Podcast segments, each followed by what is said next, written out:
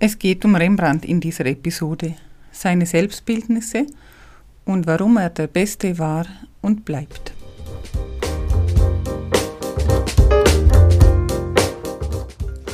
Herzlich willkommen zum Podcast Schöne Kunst auf Zeitreise durch die Kunstgeschichte.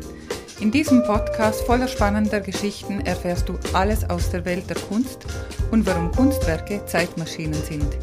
Ich bin Roswitha Feger-Riesch, Kunsthistorikerin und dein Personal Art Guide. Viel Vergnügen! Wie groß muss ein Bild sein, um die ganze Leidenschaft eines der besten Maler aller Zeiten zu zeigen? Klein. Postkartengröße reicht vollkommen. Ich erkläre dir, warum das so ist. Es geht um ein Selbstbildnis von Rembrandt, das er im Alter von 23 Jahren im Jahr 1629 gemalt hat. Es hängt heute in einem Seitenkabinett in der alten Pinakothek in München. Er malt es mit Öl auf Holz und es ist nur 15,6 mal 12,7 cm groß. Rembrandt ist im doch jungen Alter von 23 Jahren bereits stolzer Besitzer eines eigenen Malerateliers in Leiden und schon überhäuft mit Aufträgen. Er sitzt hier in schlechter Haltung und starrt uns mit offenem Mund an. Eigentlich starrt er natürlich nicht uns an, sondern sich selbst. Es handelt sich hier um ein Selbstbildnis, ein echtes Selfie. Allerdings muss er es selbst malen und dafür etwas können.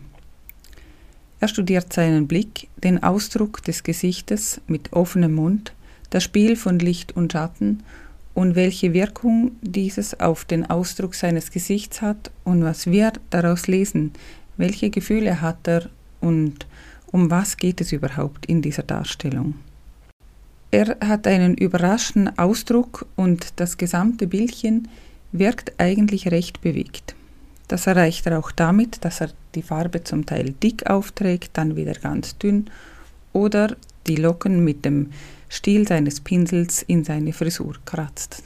Die Haltung ist nach vorne geneigt, weil er ja malt wir sehen nicht, was er da genau macht, wir sehen nur, dass er uns anschaut.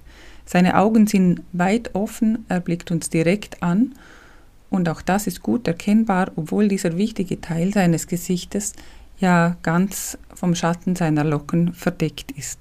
Alles wirkt ein bisschen unordentlich und schnell, das Licht fällt wie zufällig auf sein Gesicht. Das Bild ist nicht sorgfältig ausgeleuchtet, sondern es ist eigentlich schwer auszumachen, von wo es überhaupt kommt, von links vorne nach rechts unten, aber das war natürlich Absicht. Das Licht spielt hier und in allen Werken Rembrandts eine sehr wichtige Rolle. Doch nur selten kann man es einer bestimmten Lichtquelle überhaupt zuordnen. Er trägt eine schwarze glänzende Jacke, vermutlich Seide, mit einem weißen Spitzenkragen. Beides ist nicht üppig, aber bestimmt auch recht teuer.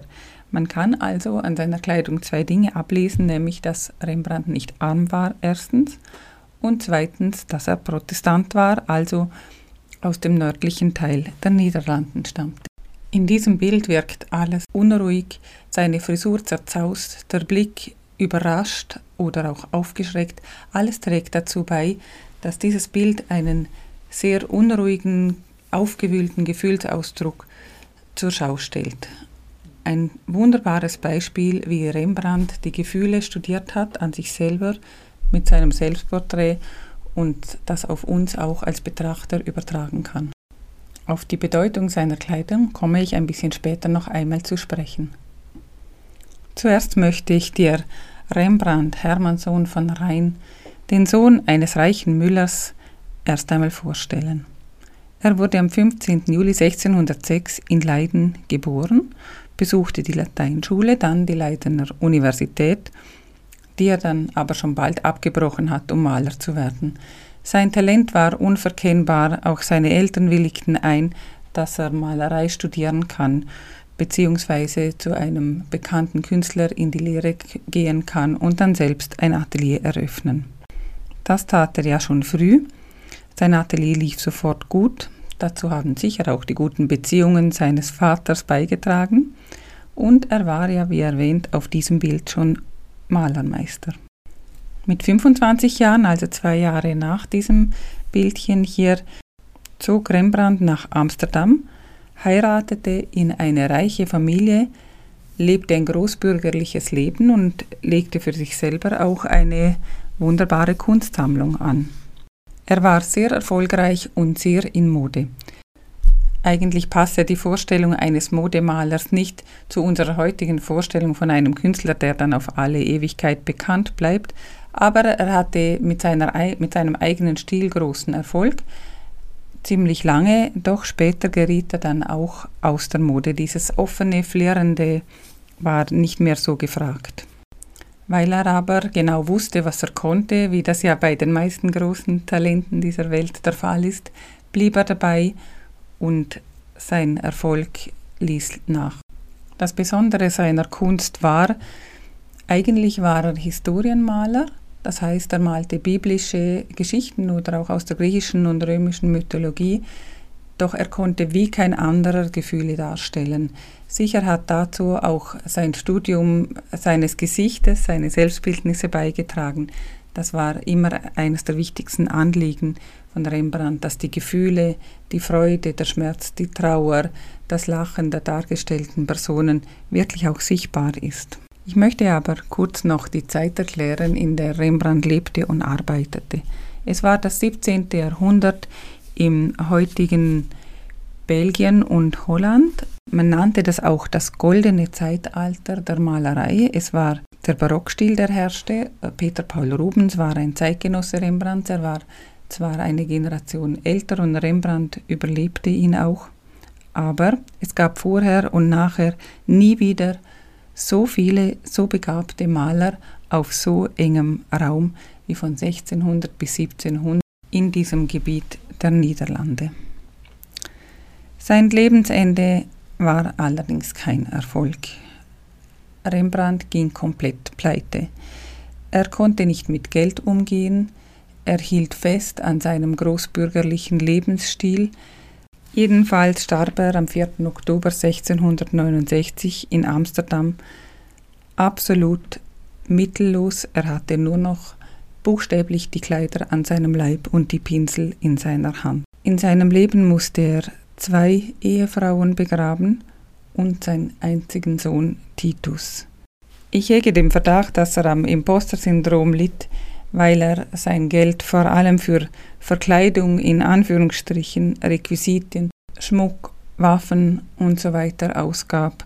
Also Verkleidung in Anführungsstrichen deswegen, weil er immer echte Kleider kaufte, Seidenmäntel, weil er echte Pelzkragen wollte. Er dachte vermutlich immer, dass er Sachen nicht als Theaterrequisiten abmalen konnte, sondern eben als wirkliche Kleider, als wirklichen Schmuck, wie sie dann auch sind. Und bei seinen Themen der Historienmalerei braucht er wirklich Waffenturbane, Seidenkleider, so dachte er und kaufte diese Sachen auch tatsächlich ein, was ihn wirklich um sein ganzes Geld brachte.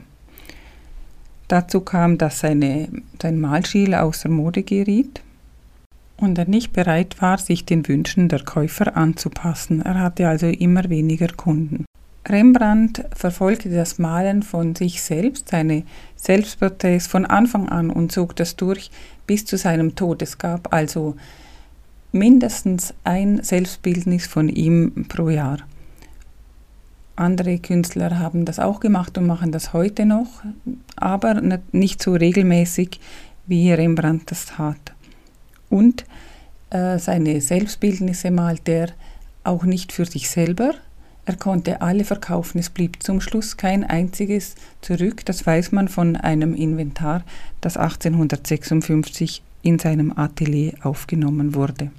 Was Selbstbildnisse bedeuten, doch so anders war die Botschaft natürlich nicht. Ich komme ein bisschen später noch einmal darauf zurück.